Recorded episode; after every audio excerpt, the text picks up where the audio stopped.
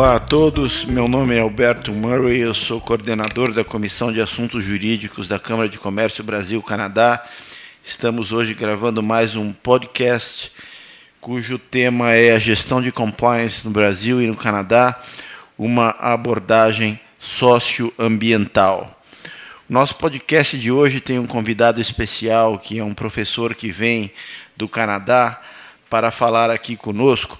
Portanto, nós teremos uh, um podcast em português e uh, também uma parte do professor que será falada em inglês. O professor que nos dá honra hoje com sua presença é o professor Charles Momuni que é professor do Departamento de Informação e Comunicação da Universidade Laval, em Quebec, Canadá, professor associado da Andrews University, Michigan, e co-presidente do Instituto Pan-Africano sobre Governança Econômica e Financeira.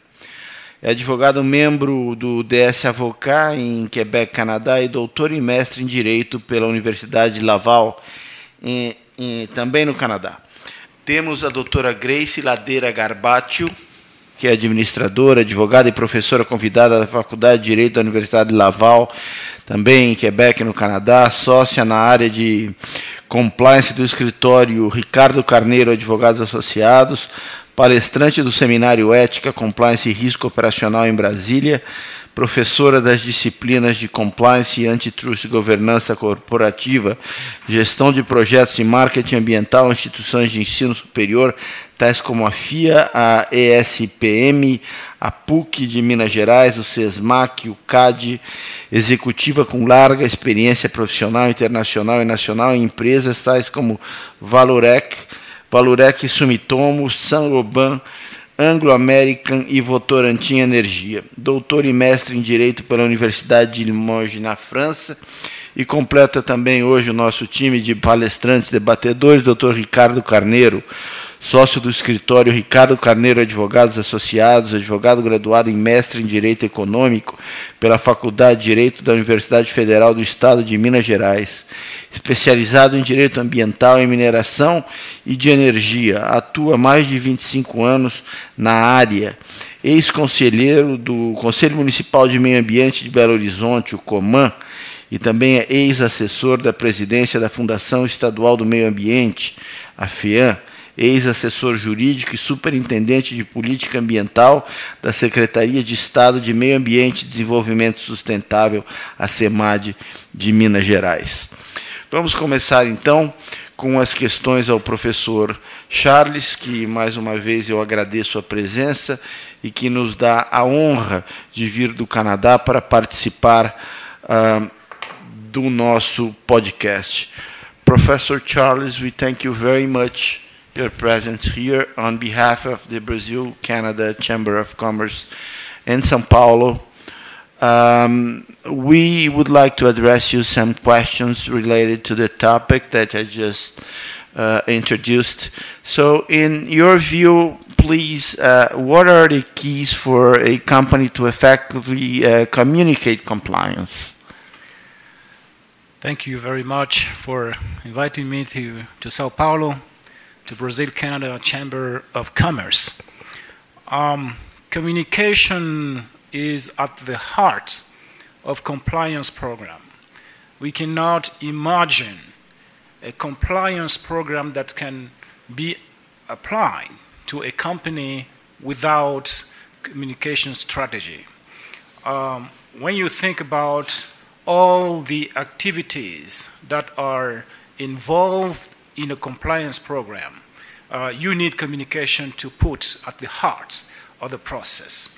You know that today you have uh, a lot of regulations, you have a lot of rules, a lot of legislation around emerging issues, very hot issues, environmental issues, human rights issues, and uh, other key issues that you need to address. So, whenever you want to apply it, you need a communication strategy to complement your compliance program. So, what are the keys for an effective communication strategy, compliance communication strategies? I think the first thing you have to think about is how you can plan your compliance strategy. You have to plan it with top management actors. It is not a technical issue only. It is a strategic issue.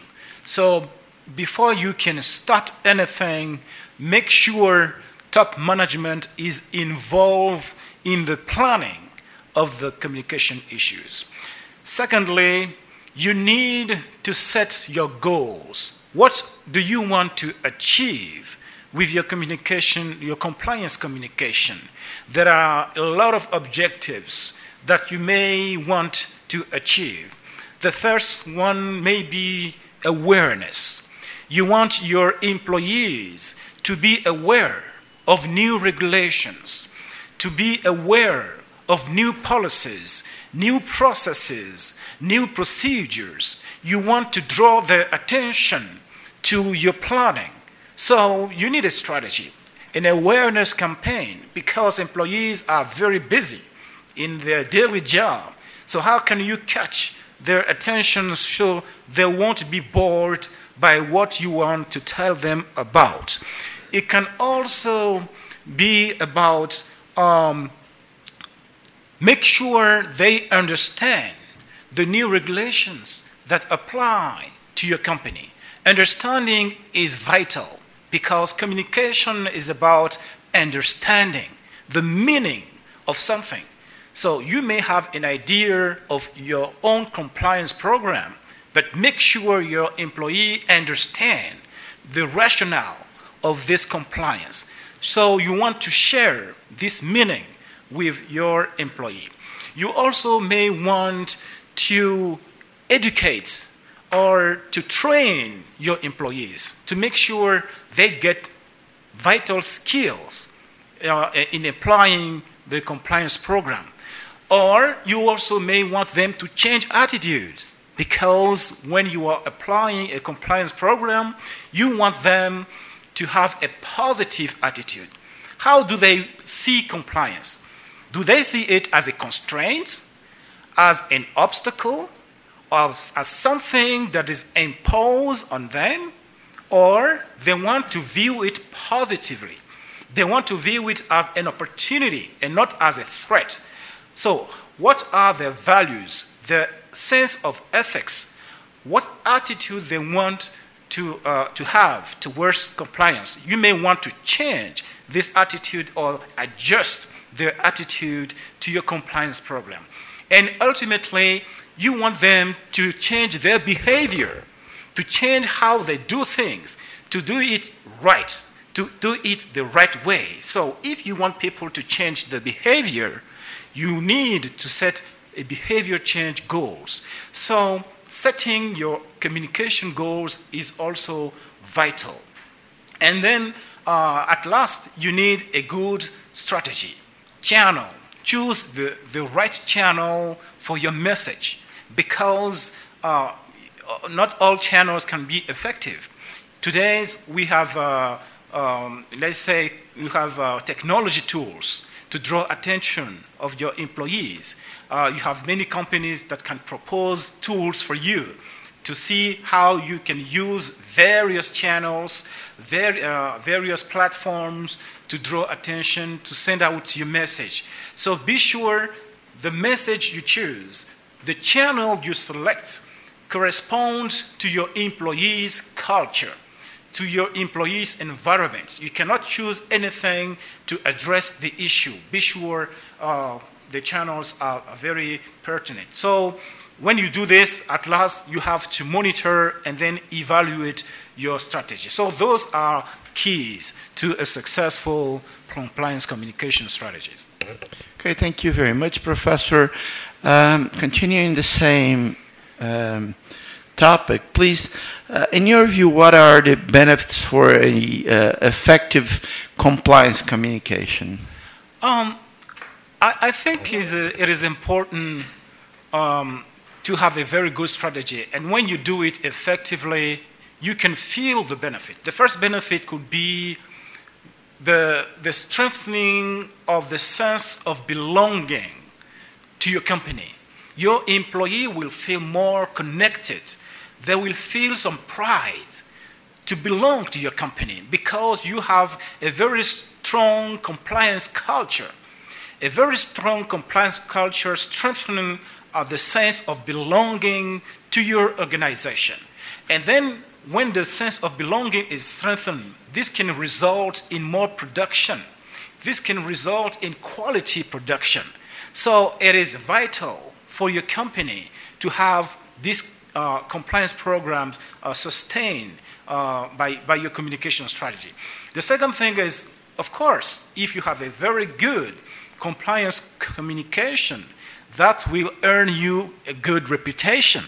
Your company will be viewed positively by all stakeholders, investors, consumers, the public, uh, the, the authorities. Having a very good reputation today is vital to your company. And, and you know what you can face if your reputation is damaged. So you need to succeed in your communi- compliance communication to send out a very positive message about the values that you can uh, that are at the heart of your business. So having a very strong cultural organization, very strong sense of belonging, a very high reputation. These are some key benefits that you can draw from a successful and effective compliance communication. I see.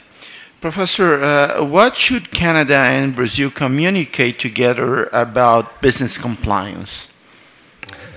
I think both countries have gone through difficult time about compliance. Each country has uh, um, gone through a kind of um, uh, scandals uh, in Canada and in Brazil as well. In a sense, this could be viewed as a negative for both countries. But I think ultimately they have learned about uh, through those experiences.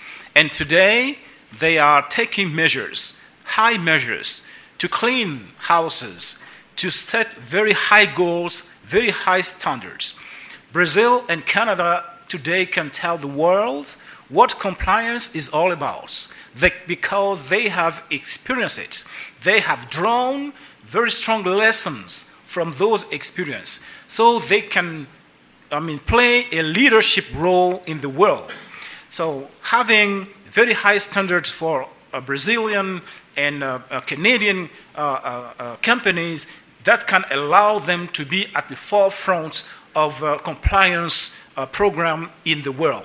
That's why what um, the Brazil and Canada Chamber of Commerce is doing, I think, is right in the line of what they can do together to, to for the whole world. I see. Is there anything that you would like to add to your explanation as a final? Uh, yes, I, I, I, think uh, today the question is no longer if a company would have a compliance program. The question is rather how effective a compliance program should be in your company. Because uh, it, it is a consensus today that you cannot exist today if you don't have a compliance program. It is uh, compulsory even in Europe. Uh, in France, for example, in 2016, they have a law that uh, will impose compliance to every country, small or, or, big size. You have to have it. So every comp- companies now in Canada, Brazil, or other places in the world should have a compliance program. And then they should look for the best way, the right way to implement those programs. I think we have now institutions, we have uh, experts, we have uh, cabinet uh, and uh, uh, professionals that are trained in compliance programs that can help and uh, companies to, to do well. Thank you very much, Professor, for your um, explanations about a topic which is no doubt very important in our days. We thank you again for your presence here at the Chamber, at the Legal Commission, and uh, we hope to see you again soon here. Thank you for the invitation. Dando sequência ao tema, vamos é, debater a questão com o Dr. Ricardo Caneiro a doutora Grace Garbatio. Um, começando pelo Dr. Ricardo, uh, antes de eu entrar nas perguntas que eu tenho de fazer, uh, se você puder fazer um, uma abordagem genérica sobre a questão da gestão de compliance uh, no Brasil, do ponto de vista socioambiental, será é, bom. Perfeito. É um bom dia. É, fico muito feliz e satisfeito pela oportunidade de é, prestar esses esclarecimentos e trocar algumas ideias com os senhores. É fundamental é, sempre traçar um panorama é, global da legislação ambiental no país, socioambiental no país. Eu sempre é, procuro é, categorizar, do ponto de vista temático, a legislação é, socioambiental brasileira em três grandes eixos de desenvolvimento temático, três grandes dimensões fundamentais. E eu diria que a primeira delas é o que eu chamo de controle de atividades modificadoras do meio ambiente, a segunda é a proteção da biodiversidade em todas as suas dimensões e, instrumentos, e, é, por fim, o gerenciamento de recursos hídricos. É, dentre os instrumentos de controle de atividades modificadoras do meio ambiente, eu poderia mencionar é, prioritariamente o licenciamento ambiental e avaliação de impactos ambientais. É, por certo, esses são os mecanismos de política ambiental que protagonizam é, a, os controles que o poder público exerce sobre as atividades utilizadoras de recursos naturais e causadoras de potencial degradação do meio ambiente. O licenciamento ambiental no Brasil é um instrumento absolutamente complexo, complexo em sua estrutura procedimental e em sua implementação. Nós acolhemos, ao contrário de diversos outros países, um modelo é, que aqui se chama trifásico, dimensionado em três etapas autorizativas, licença prévia, de instalação e de operação, muito modelado é, no, no modelo de, de autorização para edificação urbana.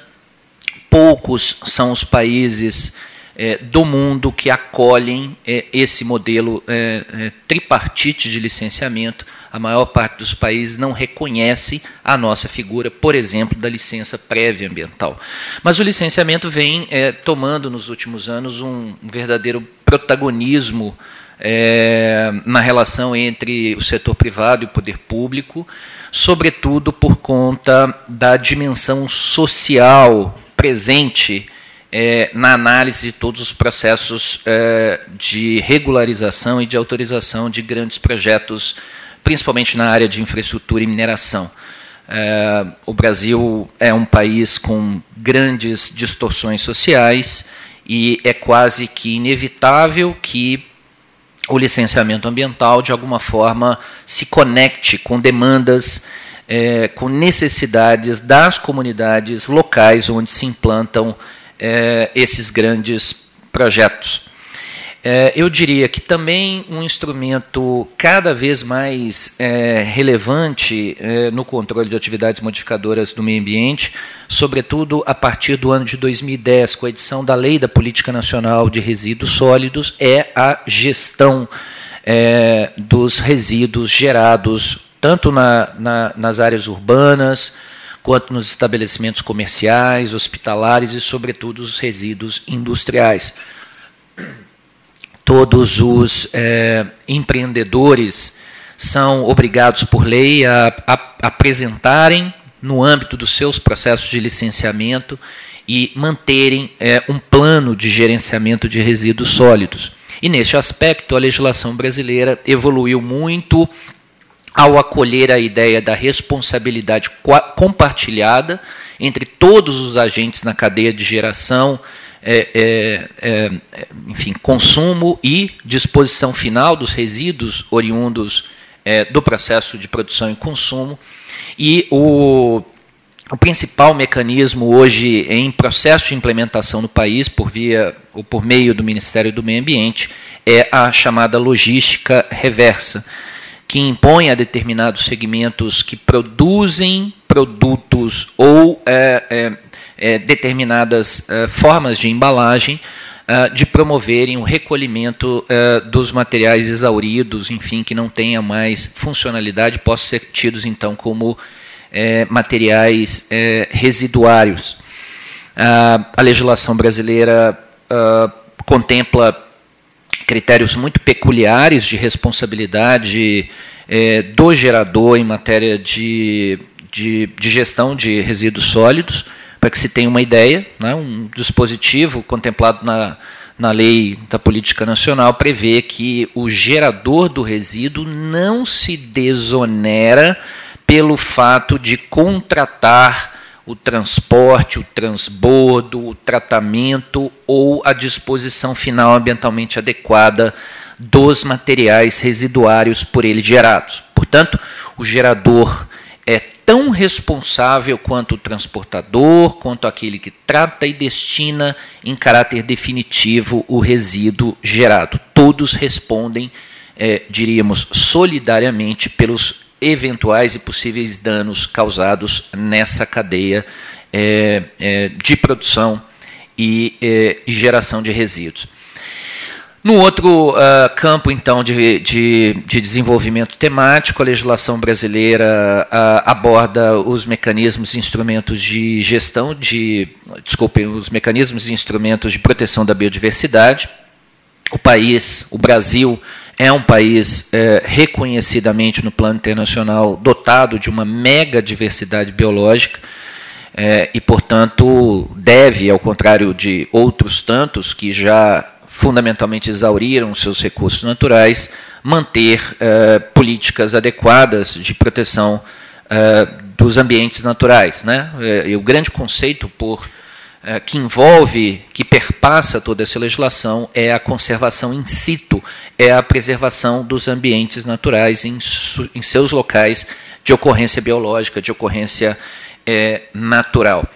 E Uh, na, na estruturação desses instrumentos de proteção da biodiversidade, eu destacaria toda a legislação que disciplina uh, o uso direto de recursos naturais, como, por exemplo, o Código Florestal. O Brasil editou um novo Código Florestal recentemente, no ano de 2012, que teve, em tempos muito recentes, uma uma redefinição eh, no âmbito do Supremo Tribunal Federal, já que diversos seus dispositivos foram ali questionados por ações diretas eh, de inconstitucionalidade.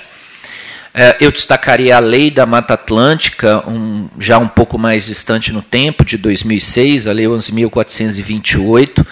É, boa parte da região litorânea do Nordeste ao sul do país.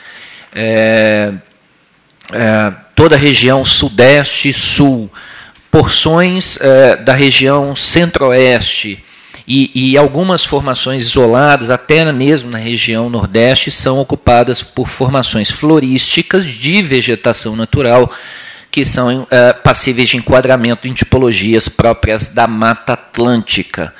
É, a Mata Atlântica no Brasil é um conceito basicamente cultural, menos eh, geográfica do que cultural.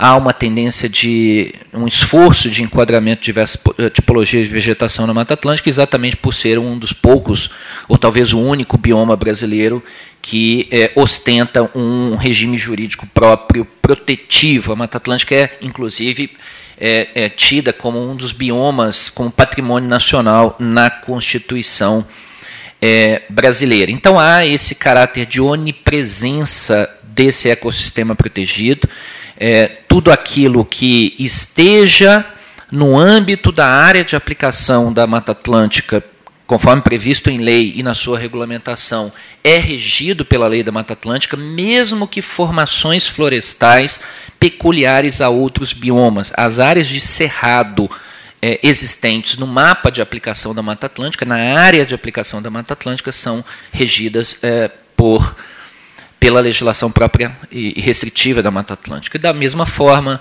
é, ainda que haja formações típicas de Mata Atlântica fora do bioma Mata Atlântica, as chamadas disjunções florestais ou formações disjuntas, ainda que na Caatinga, no Cerrado no ambiente amazônico, na floresta equatorial própria da região da Amazônia Legal, ainda assim se tem também a aplicação do regime jurídico próprio ou peculiar é, à Mata Atlântica. E, por fim, como último eixo de desenvolvimento temático da legislação ambiental, eu diria que ela contempla mecanismos de gestão, gerenciamento de recursos hídricos. Esse é também um tema muito importante no nosso país. O Brasil é tido como é, detentor de uma parcela significativa da água doce do planeta, disponível para utilização imediata. Evidente que nós já encontramos e vivenciamos, uh, São Paulo uh, vive esse, essas dificuldades com fontes de abastecimento de água em larga escala para as zonas urbanas já há algum tempo. É, mas ainda assim o país é, é notabilizado em, em, em, dimensão mundial pelas suas reservas de é, água doce. E, portanto, aqui os mecanismos de controle da utilização da água mediante outorga, do direito de uso e, sobretudo, pagamento pela utilização de recursos hídricos se afirmam como instrumentos fundamentais. Mas é algo que, de maneira transversal, é, de algum modo é, resvala em todos esses grandes eixos temáticos, é o tema referente à responsabilidade ambiental. E eu me refiro aqui à responsabilidade não bem a um padrão de conduta, não bem a um esforço de adoção de métodos, processos, condutas ambientalmente adequadas, mas eu me refiro especificamente à responsabilidade como consequência de é, é, um, um, pressuposto normativo, a prática de uma determinada conduta que viole um padrão normativo é, ou que cause dano e, portanto, gere o dever de reparar ou de responder nas esferas administrativa e, e penal. É, a legislação brasileira contempla claramente as noções de impacto ambiental, dissociando-a de é, é, degradação da qualidade ambiental e de poluição. A lei brasileira não se refere ao dano ambiental propriamente dito, que é a expressão mais comumente utilizada, mas conceitua claramente, de um lado, o que é impacto ambiental e, de outro, degradação da qualidade eh, do meio ambiente e poluição, sendo a poluição, inclusive, uma categoria de degradação da qualidade ambiental. Impacto ambiental é qualquer alteração das qualidades físicas, biológicas, é, enfim, é, e, e, socioeconômicas do ambiente, é, químicas, biológicas e, e, físicas do ambiente. E, por outro lado, a degradação da qualidade ambiental é, é, é uma alteração adversa. É, a diversidade da alteração é que faz caracterizar a degradação da qualidade ambiental no país e é assim, portanto, havendo a caracterização de episódios de poluição e degradação, é que surge pela Constituição brasileira é, as esferas de responsabilidade. É dito pelo nosso texto constitucional que as condutas e atividades consideradas lesivas ao meio ambiente sujeitam os infratores, sejam eles pessoas físicas ou jurídicas, a sanções penais e administrativas independentemente da obrigação de reparar os danos causados. Portanto, nós temos aqui uma tríade, uma, um, uma, uh, um, um trinômio de responsabilização, seja na esfera penal e administrativa, uh, seja também na imposição da obrigação de reparar o dano efetivamente eh, causado. Notem que a própria Constituição brasileira acolheu em sua estrutura no, no artigo 225, que é, basicamente protagoniza é, o tema de meio ambiente é, no texto constitucional, a ideia de responsabilização, inclusive criminal, penal da pessoa jurídica, algo que até a edição da nossa Lei de Crimes Ambientais, ou dos Crimes Ambientais, a Lei 9.605, é, de 2008 ainda era tido como um verdadeiro tabu na legislação brasileira. Nunca se reconheceu é, em, em, que pese a, a previsão constitucional a possibilidade de responsabilização penal da pessoa jurídica. Então, basicamente, é, eram essas as diretrizes gerais. Lembrando, então, que é, seja conduta, seja atividade que tenha vínculo causal direto com o episódio relacionado, ou que se possa categorizar como dano ambiental, degradação da qualidade ambiental e poluição, é, responde em três esferas, responde penalmente, incluindo a pessoa jurídica é, responsável pela, pela, uh, pela, pela atividade causadora de degradação, responde é, no nível administrativo por decorrência do poder de polícia próprio da administração pública, que é legalmente incumbida das atividades de gestão e controle ambiental, e responde na esfera civil, sendo, portanto, obrigado à recomposição, à reparação específica dos danos causados. Muito bem. Ricardo, essa sua ótima introdução leva, então, à necessidade de especificar alguns pontos para os nossos ouvintes. E eu começo, então, lhe perguntando no que consiste a teoria da dupla imputação para fins da responsabilização penal da pessoa jurídica. Pois é. Uh, na verdade, como eu disse, a, a Lei 9.605 é, é, de 1998 é, trouxe é, pioneiramente a, a, a, ideia, ainda que é, já prevista no texto constitucional, da responsabilidade penal da pessoa jurídica. E o critério estabelecido e previsto em lei para que a pessoa jurídica seja responsabilizada, inclusive, sobretudo penalmente, é que a infração, a irregularidade seja cometida por decisão de seu representante legal ou contratual ou de seu órgão colegiado no interesse ou benefício da sua entidade é, a pessoa jurídica é uma entidade fictícia, ela age é, por meio de seus órgãos de representação. Ah, e dessa forma, sempre quando houver por parte dos seus órgãos ou organismos internos de representação uma decisão é, aí no mundo no mundo físico, fenomênico, que tenha repercussão ah, ah, a beneficiar a pessoa jurídica, Uh, aí se tem, portanto, uma hipótese de responsabilização direta da pessoa jurídica. Só que, ao tomar uma decisão consciente, livre, voluntária, é, de, de praticar uma conduta que se possa enquadrar como, como crime ambiental, as pessoas que tomaram a decisão são também, por, por essa mesma conduta e essa mesma decisão, responsabilizadas. Uma vez que a própria lei diz que todos aqueles é, que é, participam de alguma forma de uma conduta é, delitiva relativa ao meio ambiente, inclusive o diretor, o administrador, membro de conselho, órgão técnico, auditor, gerente, preposto, mandatário de pessoa jurídica, responde juntamente com a pessoa jurídica. Então, a responsabilidade da pessoa jurídica depende de uma decisão é, do seu órgão de representação que se reconduz a uma pessoa humana, física, corpórea. É, ao tomar uma decisão que beneficia a pessoa jurídica, a pessoa jurídica é responsabilizada. E, igualmente, aquele responsável pela tomada de decisão. Pior ainda, a lei brasileira pune aquele que sabia da conduta criminosa de alguém.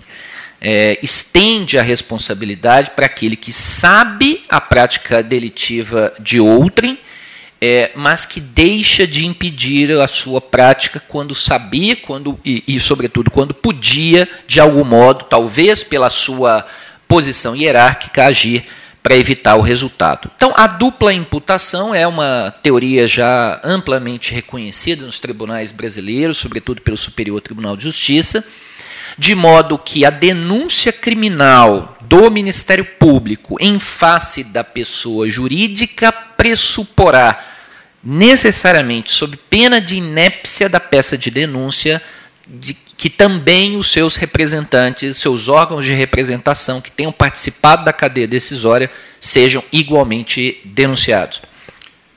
Pois é, é, é, você frisou, há uma tendência dos órgãos ambientais nesse cenário do seu nesse contexto do seu poder de polícia de considerarem a, a responsabilidade administrativa como objetiva. Qual é a tendência dos tribunais brasileiros atualmente com relação a isso? É, é, é um bom questionamento. É, por tradição, eu diria que esse entendimento ainda não foi de todo vencido e sepultado na atuação dos órgãos de controle ambiental, dos órgãos administrativos, portanto, integrantes do Poder Executivo. A tendência é considerarem é, a responsabilidade administrativa, aquela que decorre das autuações, da, da lavratura de autos de infração pela prática de condutas é, a, que afrontem a legislação é, ambiental brasileira, a tendência é considerar a responsabilidade como objetiva e, portanto, é, desnecessária a aferição de culpa, é, de culpabilidade do agente, de consciência sobre o caráter ilícito da sua ação e, sobretudo, da presença dos requisitos específicos de modulação da culpa, o dolo específico e da culpa lato sensu. É, na verdade, a jurisprudência recente vem se, do Superior Tribunal de Justiça vem se consolidando em sentido diametralmente oposto. Tanto quanto o que se opera no plano da responsabilidade penal, a responsabilidade administrativa é também segundo entendimento da melhor doutrina e do Superior Tribunal de Justiça em decisões recentes, rigorosamente subjetiva. E, portanto, situações que independem de uma decisão voluntária, consciente, é, por parte do tomador de decisão, mais uma vez, o órgão de representação da pessoa jurídica não deve gerar responsabilização administrativa. Acidentes que se devam a fatores naturais, a intercorrência com uh, situações ou circunstâncias alheias ao controle eh, e ao gerenciamento das empresas, não geram o dever eh, de responder no plano administrativo, sem prejuízo, obviamente, da reparação dos danos causados, porque aí sim por força daquilo que se contém no artigo 14, parágrafo 1 da Lei da Política Nacional do Meio Ambiente, 6.938 de 1981, aí sim a responsabilidade é rigorosamente objetiva, é, prescindindo da aferição de culpa por parte do agente. Portanto, não se responde administrativamente sem culpa ou dolo, mas, é, por outro lado, numa outra esfera, é necessária a reparação do dano causado. É, considerando o conceito de poluidor, que está previsto na Lei da Política Nacional do Meio Ambiente, que abrange o responsável direto ou indireto pela atividade causadora da degrada degradação ambiental, até onde vai o dever de reparar o dano sob a perspectiva da causalidade? Outra uh, excelente pergunta. É, tenho visto é, recentemente uma tentativa incessante de, de representantes do Ministério Público brasileiro de responsabilizarem todos os agentes é, é, envolvidos numa mesma cadeia produtiva. Em matéria de gerenciamento de resíduos sólidos, não bastasse aquilo que o próprio artigo 24 da Lei da Política Nacional já prevê, há uma tendência, e recentemente me deparei com uma série de ações ajuizadas é, pelo Ministério Público de um determinado Estado, é, pretendendo impor é, a produtores de aço, alguém que produza bobinas ou aços planos, a responsabilidade pela é, má gestão e o dano ambiental causado pela disposição de produtos embalados em embalagem de aço.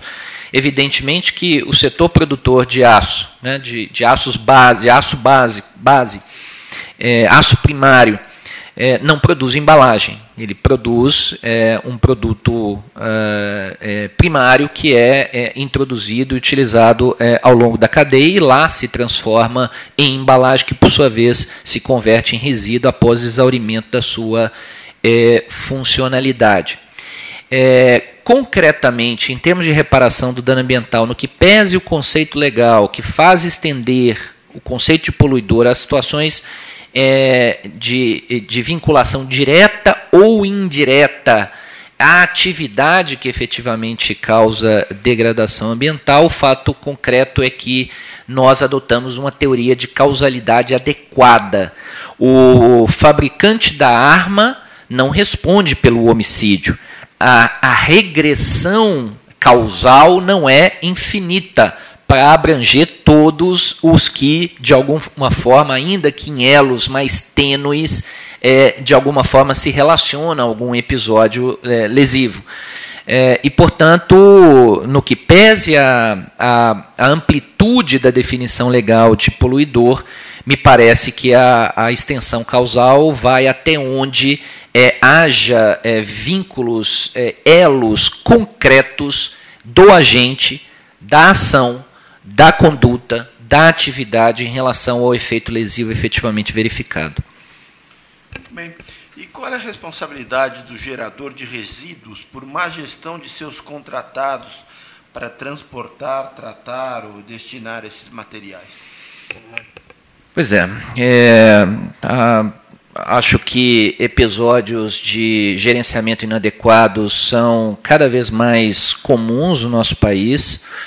O Estado de São Paulo é detentor do maior parque industrial brasileiro Aliás, é, é, interessante verificar que são duas economias em relação a resíduos muito é, é, irmãs, muito próximas, que é a economia de São Paulo, por ostentar um parque industrial da indústria de transformação muito relevante, e Minas Gerais, é, que tem um parque cimenteiro, é, onde boa parte desses resíduos industriais, de alguma forma, são processados numa sistemática chamada coprocessamento, que se aproveita o poder calorífico de alguns materiais residuários que de outro modo teriam que ser dispostos diretamente no ambiente, ainda que em áreas especificamente previstas para tanto.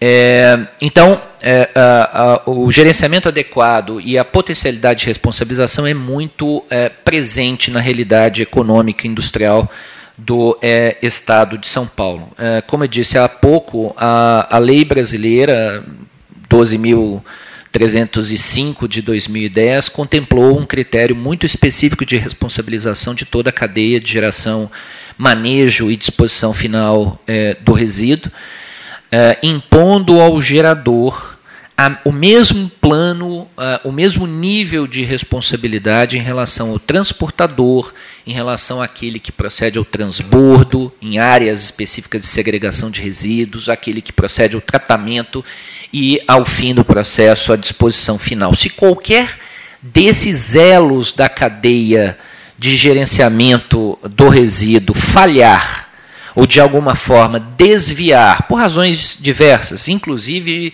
é, redução de custos, e dispor o resíduo de forma inadequada, causando, de alguma forma, de algum modo, dano ambiental, todos, inclusive o gerador, responde. No que pese a, a alegação tradicional de que eu contratei alguém idôneo mediante cláusulas contratuais é, é, rígidas que impõem a ele o adequado gerenciamento do meu resíduo. A lei presume que, ao gerar o resíduo, o gerador é responsável até a sua destinação final, definitiva e ambientalmente adequada. Doutora Grace, vamos uh, colocar no, colocar no debate agora. É, considerando tudo que o professor falou e agora tudo isso que nós ouvimos do Ricardo, na sua visão, no que tange a gestão de compliance socioambiental, como a gestão de riscos contribui para a sua implementação mais eficaz?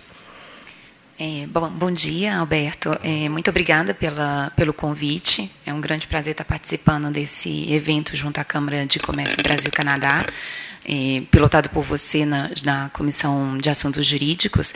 E eu vejo meu papel aqui como uma, uma forma de criar sinergia entre os dois temas abordados pelo, pelo Charles, pelo professor Charles Momuni pelo Dr. Ricardo Carneiro, uh, no sentido de trazer um, um pouco antes disso a questão da, da compliance como uma visão uh, mais geral e, obviamente, a gestão de risco como um dos seus elementos de, de implementação.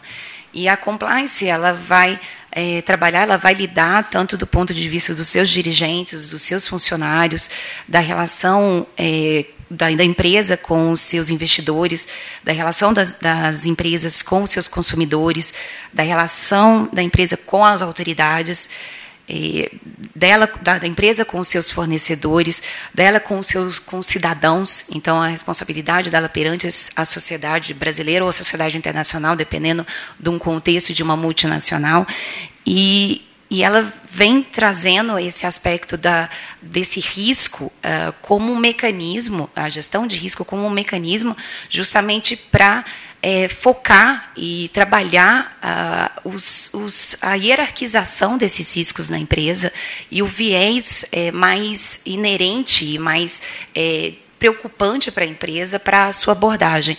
Como bem apresentado pelo, pelo Ricardo, do ponto de vista socioambiental, as empresas é, são responsabilizadas, assim como seus dirigentes, seus funcionários, guardados as suas proporções e os seus, é, a sua omissão ou a sua negligência ou a sua imprudência vinculada a determinado dano ou impacto causado ao meio ambiente, e aí isso envolve a sociedade, a comunidade, os seus stakeholders que estariam é, sendo vinculados, e e essa gestão de risco vem justamente mapear ah, os principais pontos de atenção da empresa para que ela possa é, se planejar é, criar um mecanismo de, de, de, um plano de ação para atacar esses, esses elementos, para tentar mitigar, minimizar esses impactos perante esses seus stakeholders.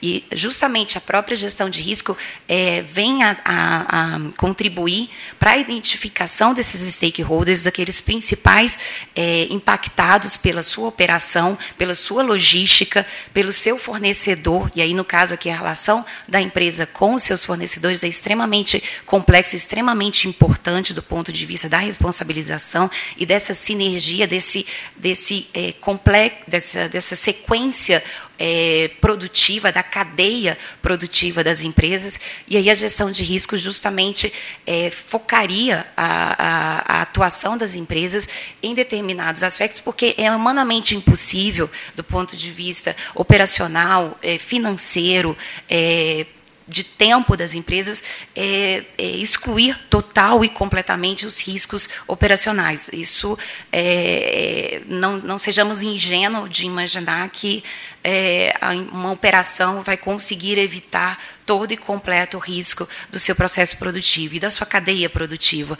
O que a gestão de risco vem muito a contribuir é justamente essa ideia de é, focalizar e de tratar é, na causa raiz aqueles verdadeiros riscos para a empresa, aqueles que vão mais impactar a empresa do ponto de vista interno, e aí fazendo uma, uma, uma conexão com as palavras do, do professor Charles Momoni, do ponto de vista dos seus funcionários, do ponto de vista dos seus dirigentes, para que haja uma devida comunicação, um devido treinamento interno das, uh, dos seus, do, da sua equipe interna, que, que faz parte do seu, dos seus stakeholders também, para que isso seja minimizado do ponto de vista interno e do ponto de vista externo com os seus fornecedores ou com os seus clientes, uh, uma vez uh, mapeado isso e elencado e hierarquizado isso através de uma gestão de risco riscos. E ela é, um, é, é gerida, ela é implementada através da sinergia e da atuação de várias áreas da empresa. Não é a responsabilidade única e exclusiva de um departamento ou de uma área de compliance que tenha sido estruturada por uma empresa, e sim do, da complementação de informações, do conjunto de informações que entraria área jurídica, área produtiva, área de auditoria, área de suprimentos, extremamente importante para que todos eles venham com as suas expertises para trazer numa, numa, discussão aberta e ampla e de, de bastante é, é, é, sinergia mesmo entre eles para que esses riscos sejam devidamente identificados, devidamente hierarquizados e os seus planos de ações sejam devidamente implementados para suprir e mitigar esses riscos ou tentar amenizar esses riscos de alguma forma, seja através também de uma outra oportunidade substitutivos. É, hoje a gente tem tecnologias no mercado que as empresas poderiam estar implementando para é, é, desenvolver é, determinadas ou, reduzir determinados riscos através de novas tecnologias. O Ricardo bem apresentou a questão da logística reversa. É, eu acho bastante é, salutar essa, essa temática, porque as empresas começaram a rever seus processos produtivos de modo a é, utilizar outros materiais que pudessem ser reciclados de uma forma mais barata ou menos onero, menos é, um, um, processo menos é, é, complexo de tratamento dos resíduos, justamente por uma logística reversa. É, os produtos começaram a ser é, trabalhados de uma forma com, com utilização de menos recursos naturais, visando justamente também essa, essa redução de impactos e de custos do ponto de vista do seu tratamento é, final através da, da, logística reversa. Óbvio que ela vem com uma sistemática também é, punitiva, mas ela vem também com uma sistemática do ponto de vista de é, gestão e de processo produtivo para melhoria da, dos impactos e redução desses impactos perante a sociedade e o meio ambiente. Muito obrigado, Grace. Uh, eu quero mais uma vez, em nome da Câmara de Comércio Brasil-Canadá e da Comissão de Assuntos Jurídicos, agradecer ao professor uh, Charles Momuni, doutora Grace Ladeira Garbatio e o doutor Ricardo Carneiro pela presença. Foi muito interessante. Eu tenho certeza que os nossos ouvintes vão aprender muito com as colocações de vocês. E espero que possamos uh, em breve retomar o tema, na medida em que ele é algo muito palpitante, não só no Brasil, mas no mundo inteiro, com legislações que se atualizam a cada instante. Então, não faltarão oportunidades para que voltemos a falar dessa questão em breve. Muito obrigado.